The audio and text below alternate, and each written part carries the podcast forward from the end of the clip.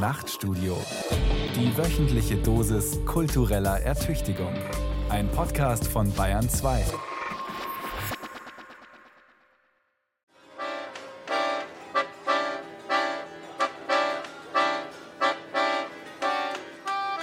Einfach nur mit kurzen, querliegenden Latten luftig aufeinander gestapelte Balken. 10 mal 20 Zentimeter, gehobelt, von senkrecht laufenden Zugstangen und Federn aus Stahl umfasst und zusammengehalten, sonst nichts. Lerche und Föhre. Ein würzig warmer Geruch, wenn die Sonne scheint.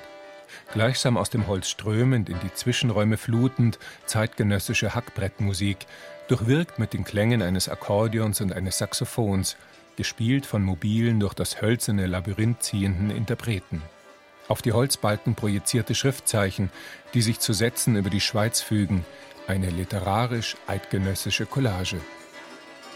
Harzgallen, Rotkern, Risse, Ringschale, Kernfäule, Fraßgänge, Wundüberwallung. Wort, Architektur, Essen und Trinken, Klang, Musik, Geruch und Aroma, Bekleidung, Design, Regie.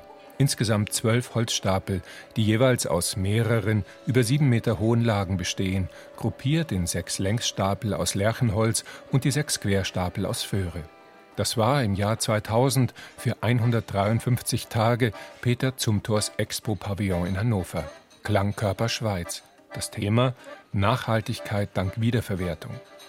Das Gebäude auf Zeit wurde nach der Expo in seine Einzelteile zerlegt und verkauft, als gut abgelagertes Bauholz lebt die Idee des Pavillons über Europa verstreut in vielen Bauten weiter, wurde ihnen sozusagen einverleibt. Der Architekt?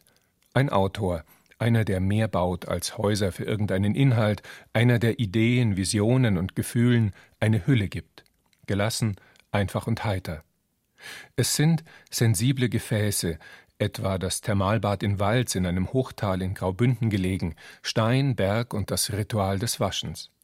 Nicht weit davon entfernt die kleine Kapelle in Son Benedetsch, ein Schiff der Einkehr an der steilen Welle eines Abhangs. Das Kunsthaus in Bregenz, eine über den Bodensee strahlende Skulptur. Das Diözesanmuseum in Köln, das verblüffende Ineinandergreifen von Vergangenheit und Gegenwart. Peter Zumthor, einer, der Ort und Nutzen eines Gebäudes zu einem eigenständigen Raumerlebnis verschmilzt, der zuerst naiv einer aus dem Bauch heraus entstandenen Anfangsidee folgt, dann gemeinsam mit seinem Team darüber brütet, bis eine Schlüssigkeit entsteht, wie bei einem guten Buch oder einer gelungenen Komposition.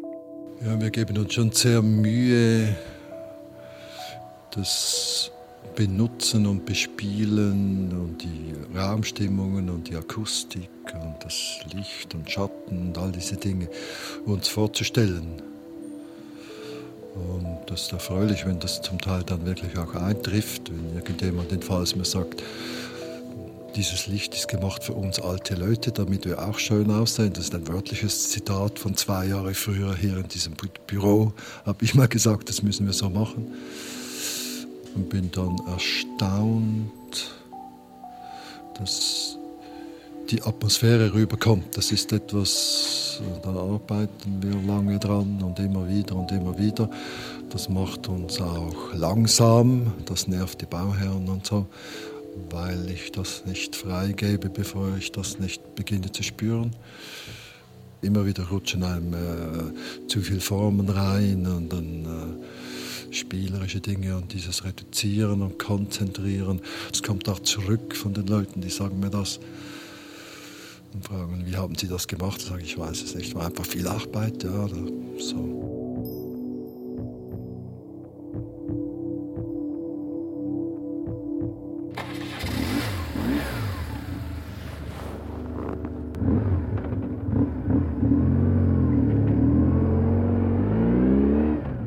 Annäherung. Spitzwinklige, unübersichtliche Kurven, schmale Kehren, eine immer enger werdende Straße, so windungsreich wie ein durchflochtenes Band, schmale Brücken über reißende Schluchten, gurgelnde Abgründe, die Hublaute entgegenkommender Autos, nackter Fels, an dem man sich vorbeidrückt, geduckte Tunnel und Lawinengalerien und diese plötzlich anhebenden Steigungen, die wie in Albträumen immer steiler werden, so dass man irgendwann vermeint, hintenüber zu kippen. Selbst mit dem Motorrad kann man hier nur langsam fahren, muss oft schalten, immer wieder hinunter bis in den ersten Gang, windet sich nur langsam die letzten 20 Kilometer hoch von Ilanz, dem letzten Ort unten im Rheintal, bis nach Walz, einem kleinen Graubündner Bergdorf und Kurort, hinter dem nur noch einsame Wildnis ist, der so gar nichts Mondänes hat, dafür aber seit 1996 ein Thermalbad, das bereits kurz nach der Fertigstellung in den Kanon der Weltarchitektur aufgenommen und unter Denkmalschutz gestellt wurde. Peter Zumthor hat es gebaut, einer jener Schweizer Minimalisten, in diese Schublade steckt man ihn zumindest gerne, die kein architektonisches Formenfeuerwerk abbrennen, wie die populären Kollegen Frank Gehry, Daniel Liebeskind oder Zaha Hadid. Zumthor ein Gemütsmensch, ein kräftiges Naturell, er sitzt mir gegenüber wie einer, der nichts mehr beweisen muss. Er zieht an seiner dicken Zigarre, die immer wieder erlöscht. Dann fährt die Hand unaufgeregt über den Tisch, greift so selbstverständlich wie nebenbei nach dem Feuerzeug. Bedächtig spricht er, unspektakulär oder vielmehr knapp formuliert.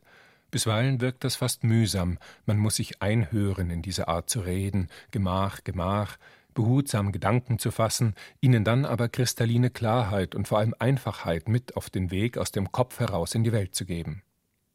Peter Zumthors Stil ist nicht auffällig, aber eigenwillig. Er blendet nicht mit auf den ersten Blick aufsehenerregenden Bauwerken, noch mit spektakulären Gedankengebäuden. Er möchte keine schreienden Markenzeichen. Nicht etwas darstellen, sondern etwas sein. Zuerst schweigt ein Haus.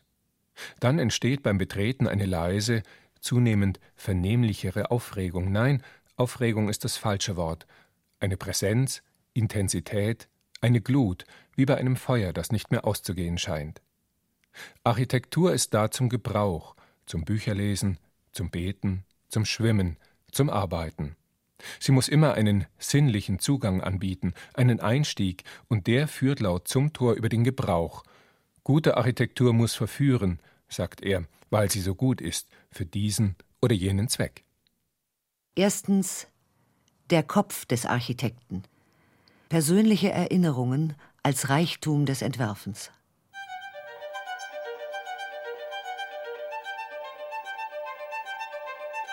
Peter Zumthor Architektur denken. Birkhäuser Verlag 1998 ich erinnere mich an jene Zeit im Leben, in der ich Architektur erlebte, ohne darüber nachzudenken. Noch glaube ich die Türklinke, jenes Stück Metall, geformt wie der Rücken eines Löffels, in meiner Hand zu verspüren. Ich fasste es an, wenn ich den Garten meiner Tante betrat. Noch heute erscheint mir jene Klinke wie ein besonderes Zeichen des Eintritts in eine Welt verschiedenartiger Stimmungen und Gerüche, ich erinnere mich an das Geräusch der Kieselsteine unter meinen Füßen, an den milden Glanz des gewachsenen Eichenholzes im Treppenhaus, höre die schwere Haustür hinter mir ins Schloss fallen, laufe den düsteren Gang entlang und betrete die Küche, den einzig wirklich hellen Raum im Haus. Nur dieser Raum, so will mir heute scheinen, hatte eine Decke, die nicht im Zwielicht entschwand und die kleinen sechseckigen Platten des Bodens, dunkelrot und satt verfugt, setzten meinen Schritten eine unnachgiebige Härte entgegen. Und dem Küchenschrank entströmte dieser eigentümliche Geruch von Ölfarbe. Alles in dieser Küche war so, wie herkömmliche Küchen eben sind. Es gab nichts Besonderes an ihr. Aber vielleicht ist sie gerade, weil sie auf diese fast natürliche Weise Küche war, in meiner Erinnerung so sehr als Inbild einer Küche präsent. Die Atmosphäre dieses Raumes hat sich für immer mit meiner Vorstellung von einer Küche verbunden. Erinnerungen dieser Art beinhalten die am tiefsten gegründeten Architekturerfahrungen, die ich kenne. Sie bilden den Grundstock von architektonischen Stimmungen und Bildern, die ich in meiner Arbeit als Architekt auszuloten versuche. Wenn ich entwerfe, versuche ich mich zu fragen, wie genau war jene architektonische Situation wirklich beschaffen? Was bedeutete sie für mich damals? Und was könnte mir helfen, jene reiche Atmosphäre wieder entstehen zu lassen, die gesättigt zu sein scheint von der selbstverständlichen Präsenz der Dinge, wo alles seinen richtigen Ort und seine richtige Form hat? Im Jahr 2001 wurden Architekturstudenten in Deutschland nach ihren Vorbildern befragt. Die danach erstellte Liste führte die wichtigsten Architekten des 20. Jahrhunderts auf den ersten drei Plätzen: Le Corbusier, Mies van der Rohe und Frank Lloyd Wright. Und auf Platz Nummer 4 landete als erster noch lebender Architekt Peter Zumthor. Warum das so ist? Vermutlich, weil der Schweizer ein Beharrungsphänomen ist, ein Hoffnungsträger, einer, der nicht so schnell nachgibt und sich nicht von Bauträgern in die billige Pflicht nehmen lässt. Wenn er einen Auftrag bekommen hat, macht er keine Kompromisse, er versucht vielmehr sachlich argumentativ alle von der seiner Ansicht nach idealen baulichen Lösung zu überzeugen. Er ist kein Dienstleister, vielmehr ein altmodischer Baumeister, der auf Ganzheit, Genauigkeit, Solidität und Selbstverständlichkeit baut. Architektur ohne Servicecharakter. Peter Zumthor, geboren 1943 in Basel. 1958 eine Lehre als Schreinermeister. 1963 Studium der Innenarchitektur an der Kunstgewerbeschule in Basel. 1966 New York. Studien im Fachbereich Architecture and Interior Design am Pratt Institute. 1968 Anstellung bei der kantonalen Denkmalpflege Graubünden. Arbeitsbereich Bauberater und Siedlungsinventarisator. 1978 Lehrauftrag für Siedlungspflege an der Universität Zürich. 1979 Eröffnung des eigenen Ateliers in Haldenstein bei Chur. Der Architekt ließ sich Zeit zu reifen. Die scheinbare Bedächtigkeit seiner Laufbahn erscheint manchen Architekturkritikern wie eine lange Initiation in eine Geheimlehre, die den vom Schreinerlehrling zum Baumeister gewachsenen Zumthor wie eine mystische Aura umgibt. Das ist eine Legende, das, ist eine romantisierende. Das tönt einfach gut. Ein Architekt hat angefangen als Tischler, als Schreiner. Schreiner habe ich gelernt, weil mein Vater eine Tischlerei hatte und er gerne gehabt hätte, dass der älteste Sohn diese Schreinerei übernimmt. Und mit 19 habe ich dann diese Lehre abverdient und habe gesagt, das war's jetzt, oder? Und dann war sehr wichtig, war dann die Kunstgewerbeschule, das waren dann die formalen Teile, Vorkurs, Fachklasse. Die waren also die Basler Kunstgewerbeschule, heute Hochschule für Gestaltung oder wie auch immer, hat diesen schönen gemütlichen Namen verloren. Äh, die war ja noch im Bauhausstil aufgebaut, also meine Lehrer waren, glaube ich, die Hälfte war noch am Bauhaus, Vorkurs, Fachklasse. Vorkurs war hervorragend, habe ich damals äh, eher gehasst, habe dann zehn Jahre später gemerkt, dass eigentlich der Vorkurs war die gute Geschichte dieses Jahr. Und das sind so die beiden Grundpfeiler und das rückwirkend bin ich natürlich meinem Vater dankbar das war in Ordnung. Ja. Ich habe da mal vier Jahre lang mit den Händen gearbeitet und irgendwie, wenn Sie einen Stuhl zusammenbauen, dann haben Sie gleiche statische Probleme wie in einem Wolkenkratzer, nicht? Also das heißt, man kriegt dann ein Gefühl, was hält und nicht hält und was man machen kann. Und das war sehr gut, so würde ich jedem Architekten wünschen. Ne? Ich denke ich immer, wenn die Leute sagen, sie haben keine klassische Architektenausbildung, dann denke ich, ja, bin ich nicht so sicher, ob ich nicht ich eine klassische habe. Mit zuerst Handwerk und dann Gestaltung in zwei Teilen. Ja. Wie betritt man eine Kiste? Ganz einfach, man schneidet in sie ein Loch hinein. Peter Zumthor arbeitet weit ab von den großen globalen Metropolen in einem kleinen Bauerndorf in Graubünden in der Nähe von Chur im Rheintal, fast wie ein Eremit in der freudig selbstgewählten Isolation. Haldenstein, Süßwinkel 20 lautet die Adresse. Im Garten stehen ein paar Modelle, manche von Balkonen überdacht, andere ganz und gar der Witterung ausgesetzt.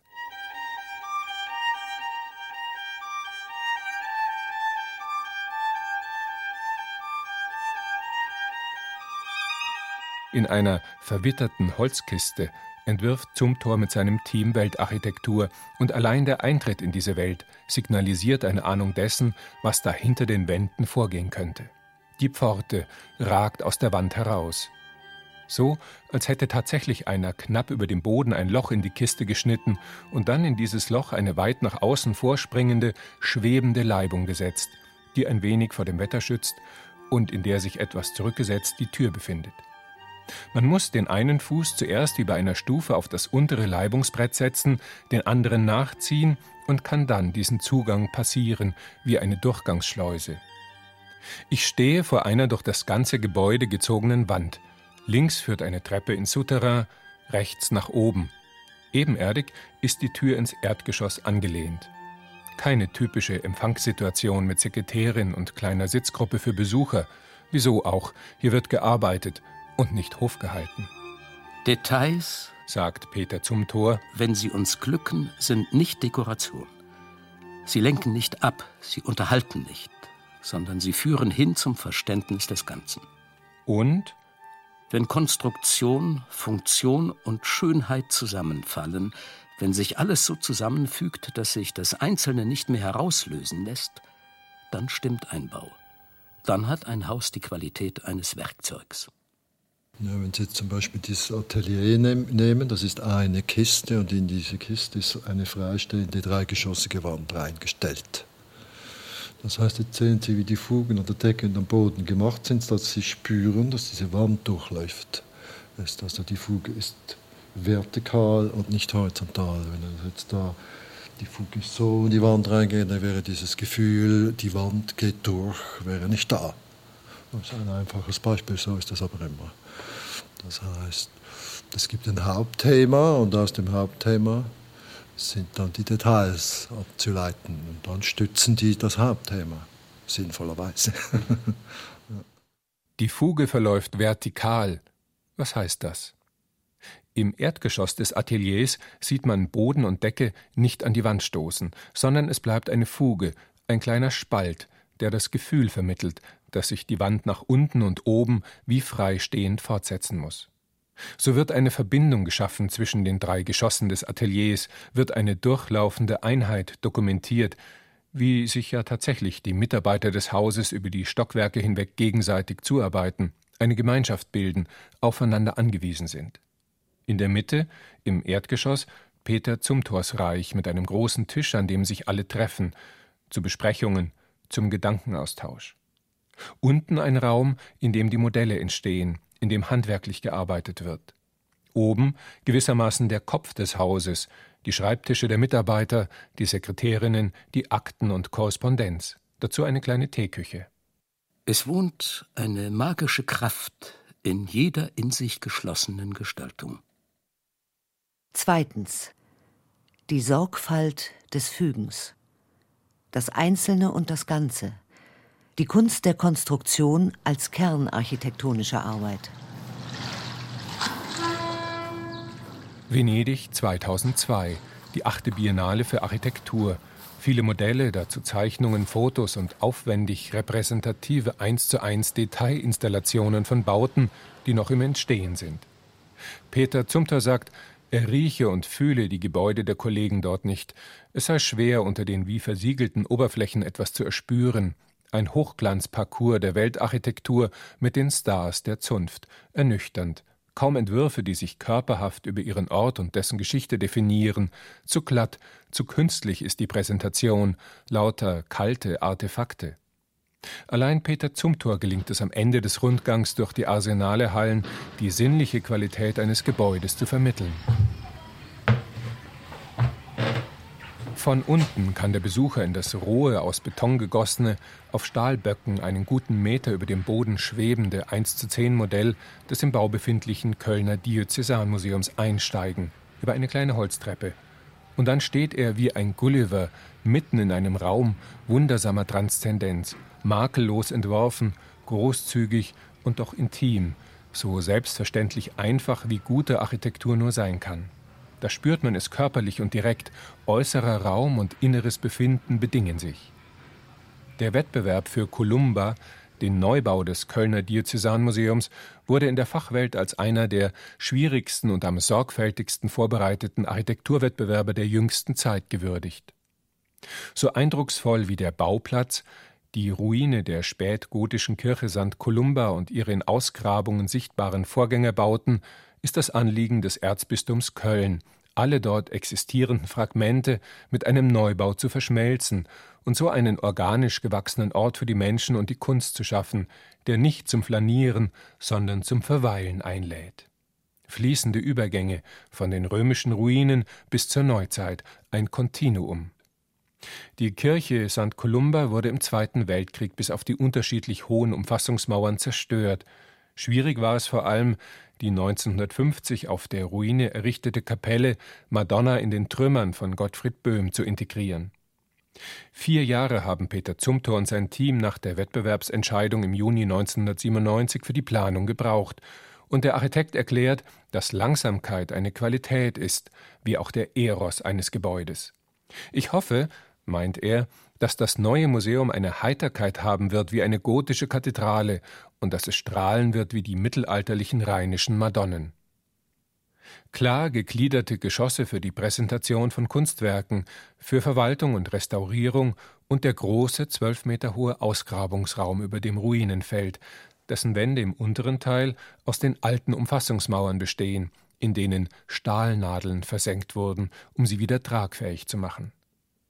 Auf diese historische Unterkonstruktion setzt Peter Zumthor ein Filtermauerwerk aus speziell entwickelten, flachen, länglichen, handgeformten Backsteinen, die durchbrochen aufgemauert werden. Eine durchlässige Hülle, wie eine Membran, die die Grenze zwischen innen und außen aufhebt. Es ist das Spiel des natürlichen Lichts, des Tages und der Jahreszeiten, das Peter Zumthor fasziniert und das so schon in dem in Venedig ausgestellten Modell erfahrbar wurde. Das habe ich von äh, einem netten Tageslichtspezialisten gelernt. Und der hat mir gesagt, sehen Sie, da kann ich Ihnen lang ausrechnen, wie viel Licht da reinkommt oder nicht reinkommt. Wenn Sie das wirklich wissen wollen, wie viel Tageslicht kommt da rein, dann müssen Sie ein Modell 1 zu 10 bauen.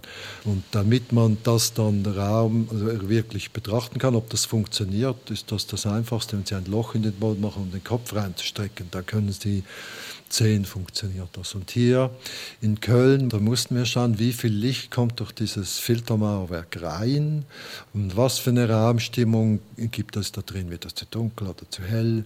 Und so haben wir gesagt, machen wir auch gleich die Ausgrabungsgeometrie mit rein, dann können wir Licht, Mauerwerk, Stützenstellung, Decke, dann können wir dann das da bearbeiten.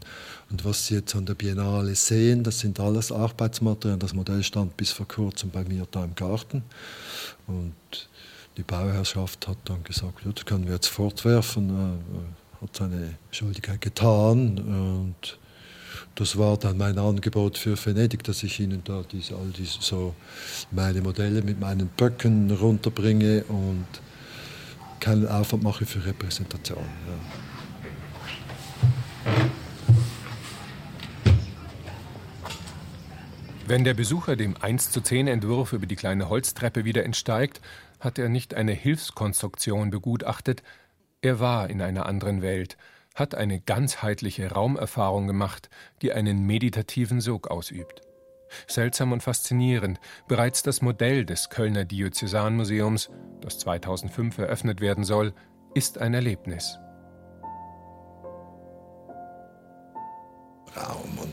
Licht und das ist natürlich fantastisch, ja, dass die Dinge auf der Welt sind und äh, mit der Welt kommunizieren. Ja.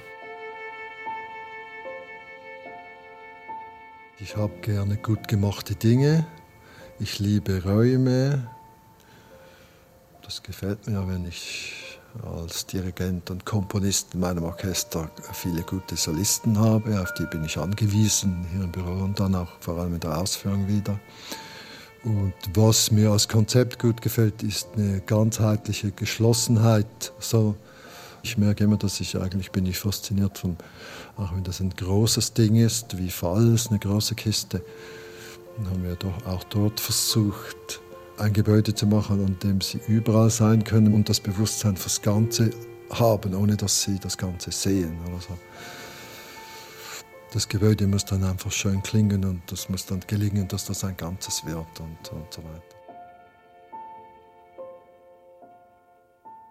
Drittens. Das Wunder des Stofflichen. Die Bedeutung des Materials im architektonischen Zusammenhang. Sinn entsteht dann, wenn es gelingt, im architektonischen Gegenstand spezifische Bedeutungen bestimmter Baumaterialien hervorzubringen, die nur in diesem einen Objekt auf diese Weise spürbar werden. Berg, Stein, Wasser. Der Eintritt in eine andere, ganz eigene Welt, die Therme in Walz. Berg, Stein, Wasser und Licht.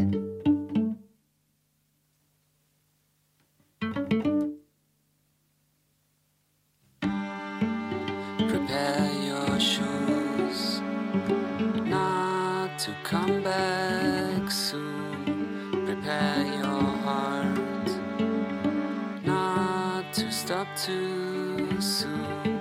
You cannot walk with us. One step inside doesn't mean you'll understand.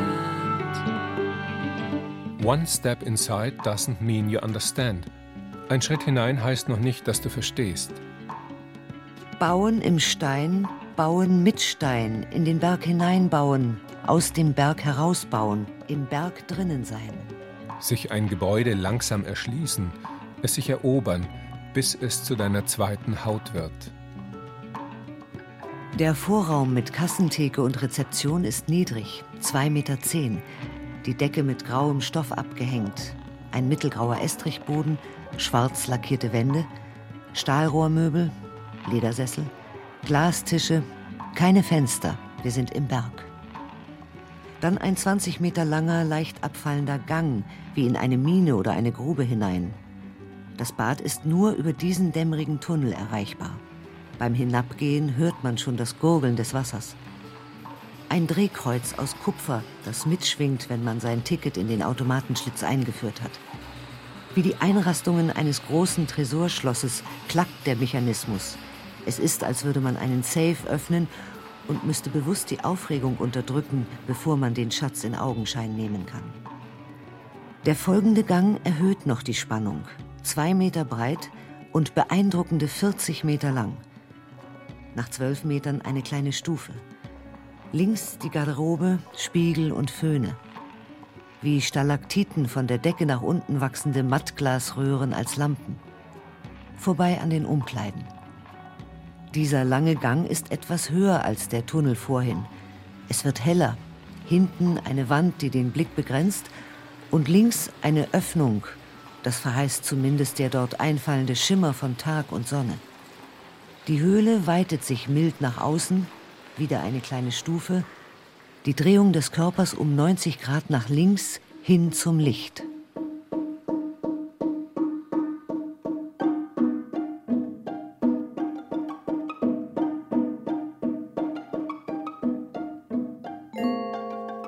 Dezente Richtungsänderungen, gebrochene bzw. leicht versetzte Raumfluchten, die neugierig machen. Ich bin im Stein und im Wasser zugleich.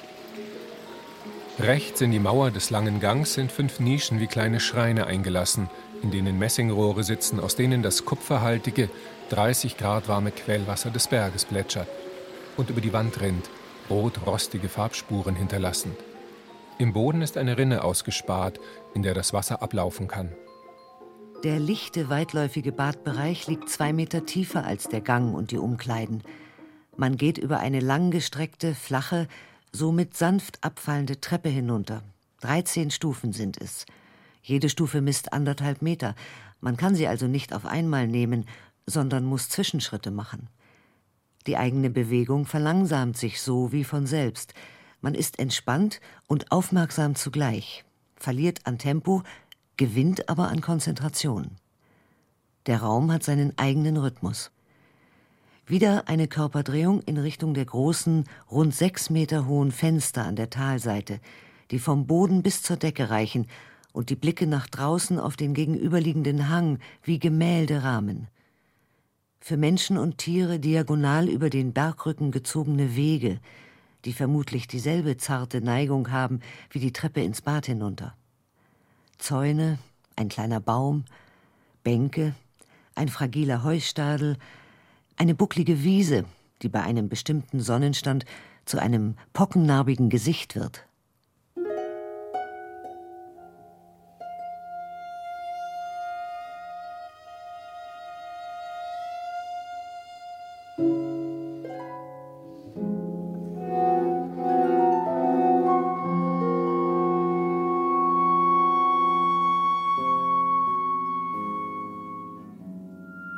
Begegnet man in jüngeren Architekturen so wenig Vertrauen in die ureigensten Dinge, die Architektur ausmachen? Material, Konstruktion, Tragen und getragen werden, Erde und Himmel. Und Vertrauen in Räume, die wirkliche Räume sein dürfen. Räume, zu deren raumbildender Umhüllung und raumprägender Stofflichkeit, zu deren Hohlform, deren Leere, Licht, Luft, Geruch, Aufnahmefähigkeit und Resonanzfähigkeit man Sorge trägt. Ich bin Architekturstudentin und ja, mich fasziniert das, die Verwendung von Material und wie er die Räume da, die, die Raumabfolgen einsetzt eigentlich. Weil das kennt man normalerweise nicht so in der Art von einem Bad. Ich habe es mir so vorgestellt. Das schon. Das ist das Gestein, was Sie hier genommen haben, das die Atmosphäre macht. Und die einzelnen Räume, die sehr hoch sind. Das Grottenartige, wie es auch bezeichnet wird. Das Licht, der Stein, wie es spiegelt, wie irgendwo wie das Licht reinkommt. Und es ist wunderschön. Meine Schwester ist hier, die wandert. Schöne Wanderwege, schönes Bad. Mich hätte mehr das Bad interessiert.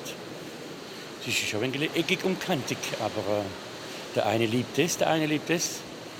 Was ich jetzt, äh, das darf ich vielleicht noch sagen, diese äh, Räume zum Umziehen sind vielleicht ein wenig zu dunkel. Aber sonst habe ich nichts auszusetzen hier. Wunderschön. Ich finde, so ein Bad braucht eigentlich gute Architektur, die sehr sinnlich ist. Ich empfinde es nicht als kalt, nein, gar nicht. Vor zwei Jahren bin ich schon mal hier gewesen. Ja. Das ist für mich einer der magischen Plätze auf dieser Welt. Peter Zumthor bemerkt, die Arbeiten von Joseph Beuys oder einigen Künstlern der Arte Povera hätten etwas Aufschlussreiches für ihn.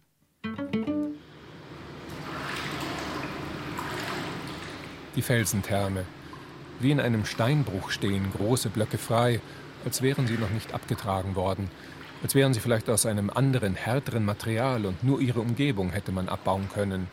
Hohlräume, entkernt, freigespült, die stehenden Blöcke beherbergen intime, kavernenartige Bäder. Das Feuerbad, das Eisbad, das Klang- und Grottenbad, das Blütenbad, der Trinkstein. Von außen betrachtet erscheint die Walser Therme wie ein breiter, aber keinesfalls übermächtig aus der Hangkante vorstoßender Felsblock, in den kategorisch Öffnungen, Lücken, Nischen geschnitten wurden. Tatsächlich ist dieser Fels aus Stein gebaut, aus Walser Gneisplatten, ganz in der Nähe in zentimeterdicken Tafeln aus dem Berg geschnitten und anschließend aufeinander geschichtet. Peter Zumthor ließ sich von alten Stützmauern an Gebirgsstraßen inspirieren. Das einheitliche Gefüge, die gleichmäßig durchlaufenden Steinlagen bewirken einen monolithischen Gesamteindruck, schwere Massen und trotzdem ein Gefühl von Leichtigkeit. Keine Mörtelfugen, die Steine lasten direkt aufeinander. So war das Gebäude nach Abschluss der Rohbauarbeiten eigentlich schon fertig. Haptische Vielschichtigkeit, unterschiedliche Oberflächenqualitäten des Materials verlangen nach Berührung. Der Naturstein wurde Gebrochen, gespalten, gesägt, sandgestrahlt, geschliffen, poliert. Dazu sparsam weitere Materialien. Sanftes Leder, glänzendes Mahagoni, kalter Stahl, blaues Murano-Glas. Die Duschräume sind hoch wie die Kerker von Piranesi. Tellergroße Brauseköpfe regnen das Wasser aus gut drei Metern Höhe auf den Badegast herab.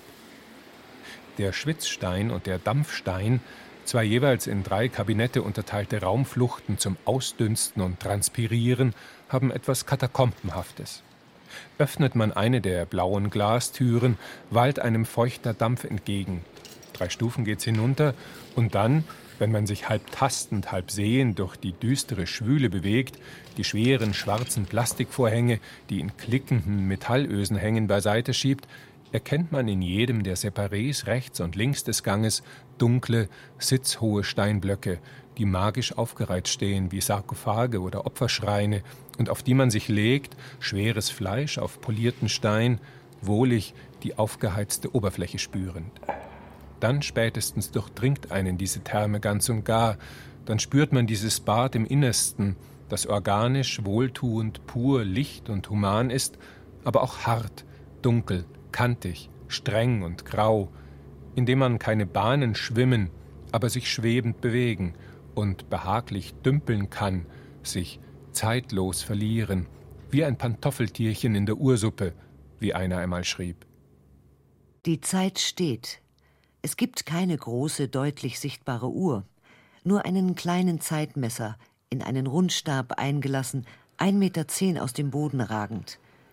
Man muss schon aus dem Bade oder von seiner Liege steigen, sich der Wohligkeit entreißen, um auf den Chronometer hinabblicken zu können.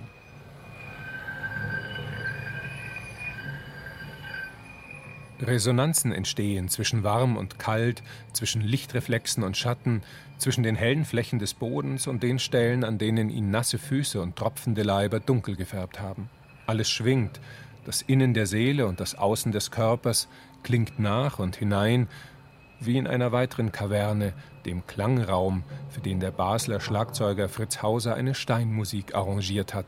Ein fließendes Wechselspiel aus Komposition und Improvisation, gespielt auf den Steinplatten des Bildhauers Arthur Schneider, die gerieben, wie ein Xylophon angeschlagen oder mit benetzten Fingern wie ein Weinglas gestrichen werden, an polierten Einschnitten, die das Material in Obertonschwingungen versetzen.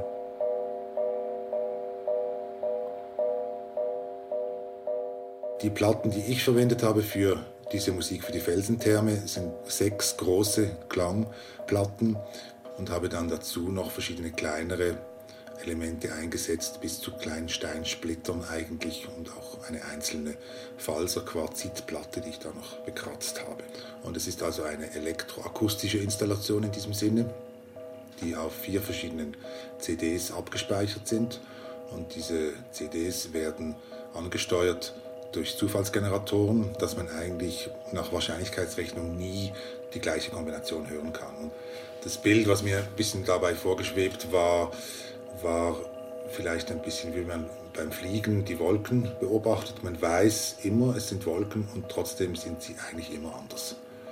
Und äh, das wollte ich als Inspiration verwenden und, äh, und mir dabei schon ein bisschen auch das Zusammenspiel von dieser Steinstruktur mit, mit dem Element des Wassers, des Lichts, das sich auch ständig in dieser Therme verändert und dann je nachdem, ob der Stein nass ist oder bespritzt oder ganz abgesehen davon jetzt, dass noch ein Alterungsprozess stattfindet und dieser Stein ja sich nicht äh, vom einen zum anderen Mal in gleicher Weise präsentiert. Das ist ja alles in Bewegung da.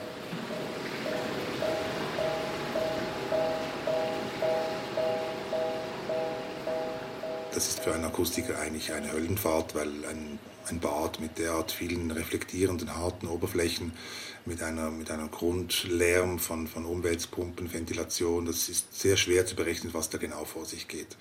Und wir haben uns in dem Zusammenhang natürlich überhaupt über Raumakustik und auch über diese Ruheräume und so unterhalten und wie, was ich davon halte. Und ich habe dann ein bisschen gemerkt, dass Peter Zumthor in seiner Art äh, Klangsuche eigentlich ein bisschen ähnlich vorgeht wie ich. Er versucht, das eigentlich intuitiv zu machen. Ich denke, man kann aufgrund heutiger Erkenntnisse einen Konzertsaal auch von einem Spezialisten bauen lassen. Das kann wunderbare Resultate bringen. Man kann sich aber auch ein bisschen überraschen lassen und wenn man ein gesundes Verhältnis zu Proportionen und Material entwickelt, was er ja zweifellos in höchstem Maße hat, dann kann ein Raum gar nicht schlecht klingen.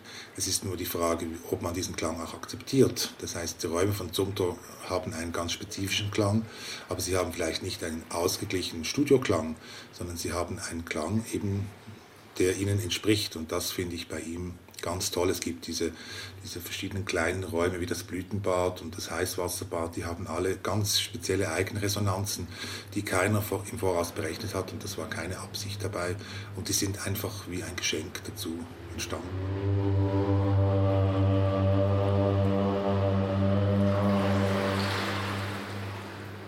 Speziell in der Quellgrotte drin, das tönt ja sehr, sehr stark, wenn man da äh, einen Ton von sich gibt.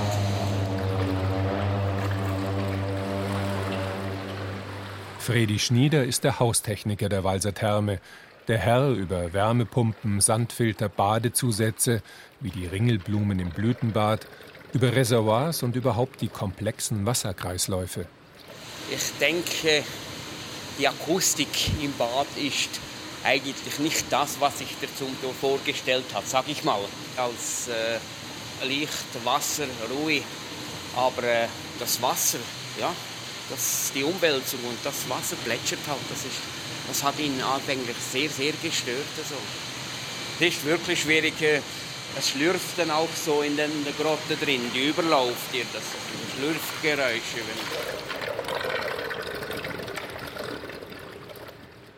Viertens. Das Geheimnis des Ortes. Gebäude im Verhältnis zur Landschaft und zur Umgebung. Walz, ein kleines Bergdorf mit steingedeckten, geduckten Häusern. Bereits 1893 entstand hier an der heißen Mineralquelle das erste Hotel mit Kurbad.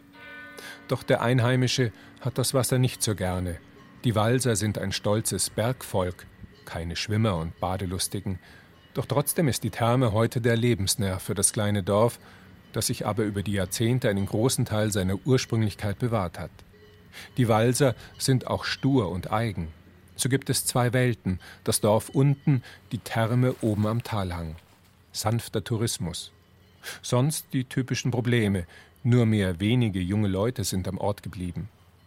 1984 hat die Gemeinde das alte Hotel samt Bad erworben, in eine Aktiengesellschaft umgewandelt und dann den Wandel bis zur Ausschreibung eines Wettbewerbs für die neue Therme behutsam vorangetrieben. Jeder meinte freilich, das Bad gehöre jetzt ihm. Es gab kritische Stimmen gegen Peter Zumthors Entwurf, wie sich Claudia Knapp erinnert, eine der beiden angestellten Managerinnen des Hotels. An den Stammtischen kam plötzlich eine Wahrheit auf den Tisch. Es war wirklich vor, kurz vor Beginn des Baus.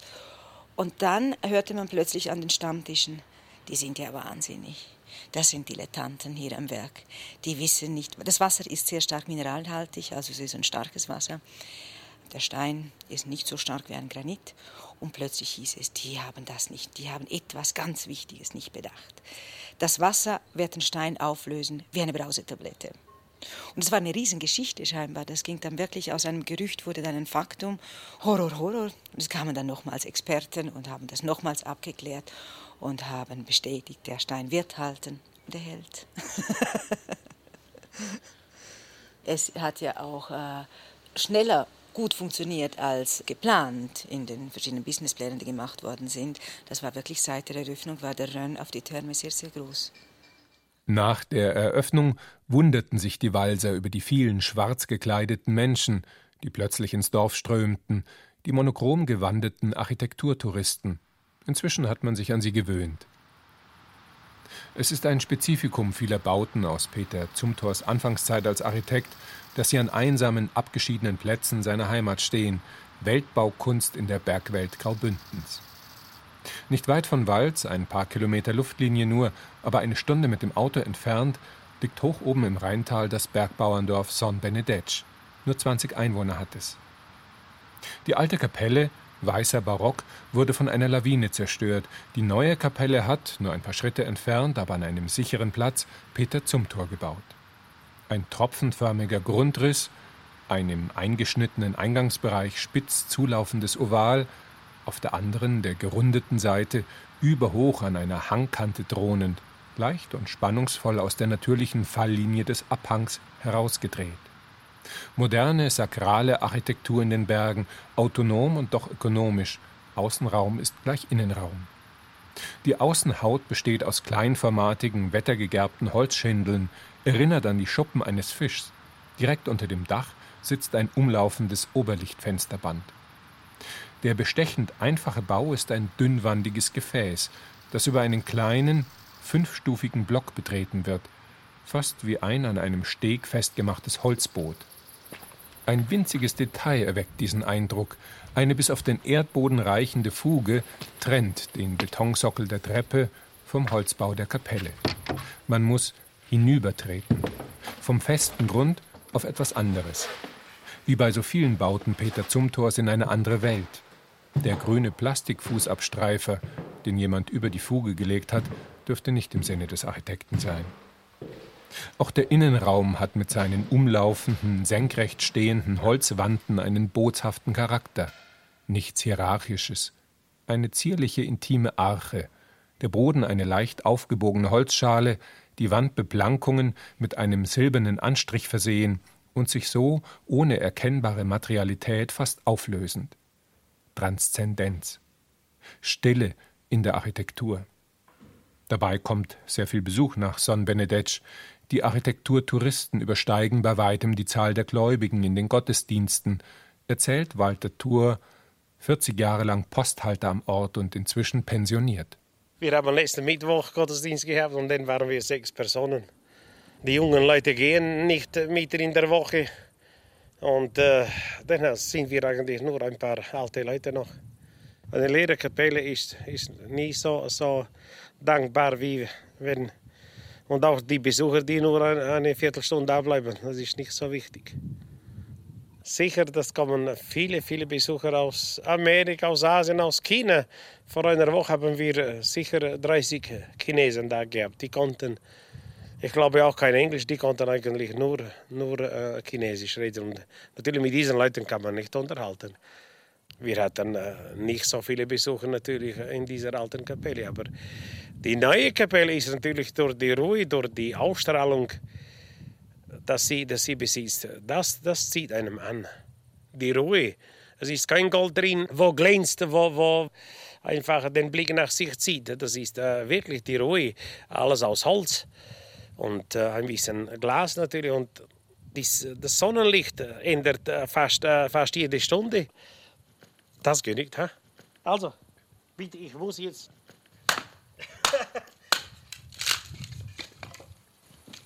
Fünftens die Benutzer. Architektur als Hülle und Hintergrund vorbeiziehenden Lebens.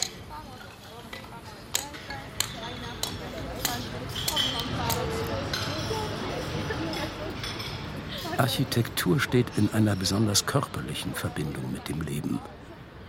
In meiner Vorstellung ist sie zunächst weder Botschaft noch Zeichen, sondern Hülle und Hintergrund des vorbeiziehenden Lebens. Ein sensibles Gefäß für die Konzentration der Arbeit, für die Stille des Schlafs, für den Rhythmus der Schritte auf dem Boden. Die Idee eines vertikalen Museums mit mannshohen Zwischengeschossen für das einfallende Licht, damit es bis tief ins Innere der Räume diese über transparente Decken mit Tageshelligkeit versorgt. Das Bregenzer Kunsthaus, ein monolithisch anmutender Kubus, hoch aufragend, fensterlos, dafür auf allen Seiten von oben bis unten komplett mit matt geätzten, großflächigen Glasschindeln uniform verkleidet. Doch nicht nur dieser Bau gilt seit seiner Eröffnung 1997 als ein Meilenstein zeitgenössischer Architektur, auch die Platzsituation davor begeistert mit dem zur Stadt hin vorgezogenen freistehenden Verwaltungsbau samt Museumsrestauration. Ein dreigeschossiger schwarzer Block mit geometrisch klar gesetzten großen Fensteröffnungen, ein schöner Kontrast zum immerhin 30 Meter hohen, halbdurchsichtigen Kunsthausglaskörper.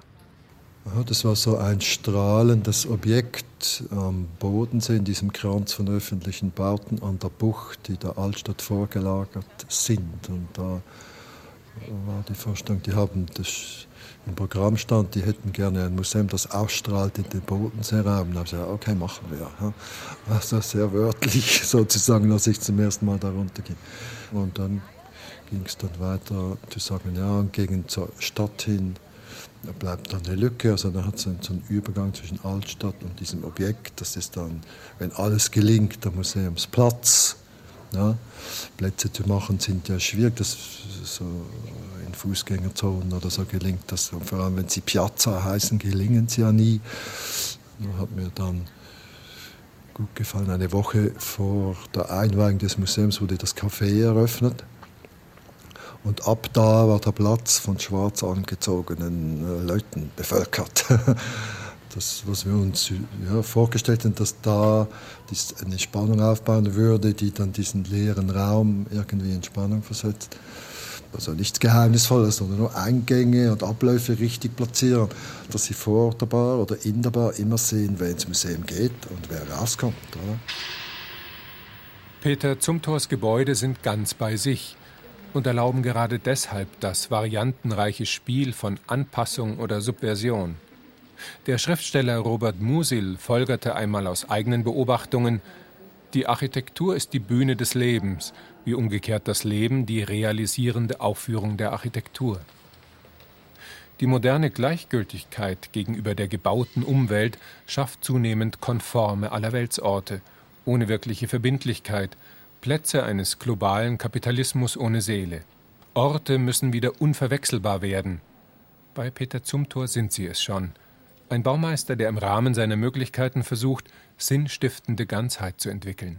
Wir verändern ja nicht die Gesellschaft, aber im einzelnen Fall gibt es doch immer wieder bestimmte ähm, Verantwortlichkeiten, die man wahrnehmen kann. Das kann jeder selber entscheiden, ob er fürs Militär bauen will oder nicht, oder äh, ob er Kirchen bauen will oder nicht. Äh, ja, ich mache auch viele Dinge mache ich nicht, wo ich das Gefühl habe, das gibt keine Qualität oder da geht es nur um den Namen oder das ist irgendwas Oberflächliches oder ich mache keine Showrooms für Audi, das habe ich abgelehnt. Oder ich habe viele Dinge abgelehnt, von denen ich gedacht habe, das ist irgendwie, das ist mir jetzt, das ist nur Geschäft oder das ist irgendwo, die mir nicht passen.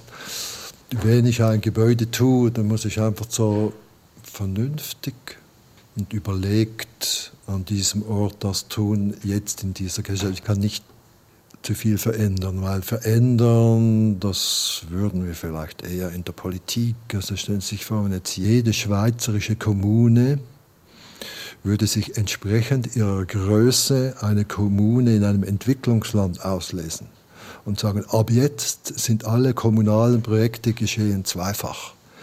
Hier und dort. Und wir engagieren uns so, also als Forscher, dann beginnen wir die Welt zu verändern. Also, und wenn ich hier in Chur ein neues Wohnhaus baue, vielleicht ein bisschen weniger. Architektur hat immer Sinn gestiftet und hat eigentlich immer Sinn gestiftet für die Wohlhabenden, für die Herrschenden, und da gehören manchmal auch eben wir dazu. Wir gehören dazu als ganze Demokratien, wenn wir uns irgendwelche Landesmuseen oder ich weiß nicht was bauen oder Schlösser in Berlin rekonstruieren oder irgend so. Ja, da muss man auswählen, was man machen will oder nicht. Aber Bauen kostet Geld und ist deswegen nie auf der armen Seite. Ja.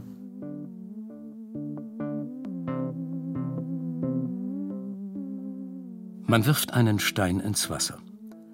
Sand wirbelt auf und setzt sich wieder. Der Aufruhr war notwendig, der Stein hat seinen Platz gefunden. Aber der Teich ist nicht mehr derselbe wie vorher.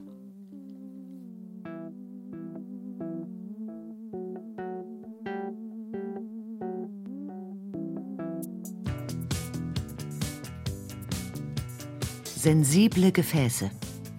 Die kommunizierenden Bauten des Schweizer Architekten Peter Zumthor. Ein Hörbild von Moritz Hohlfelder. Ton und Technik Adele Kurzil.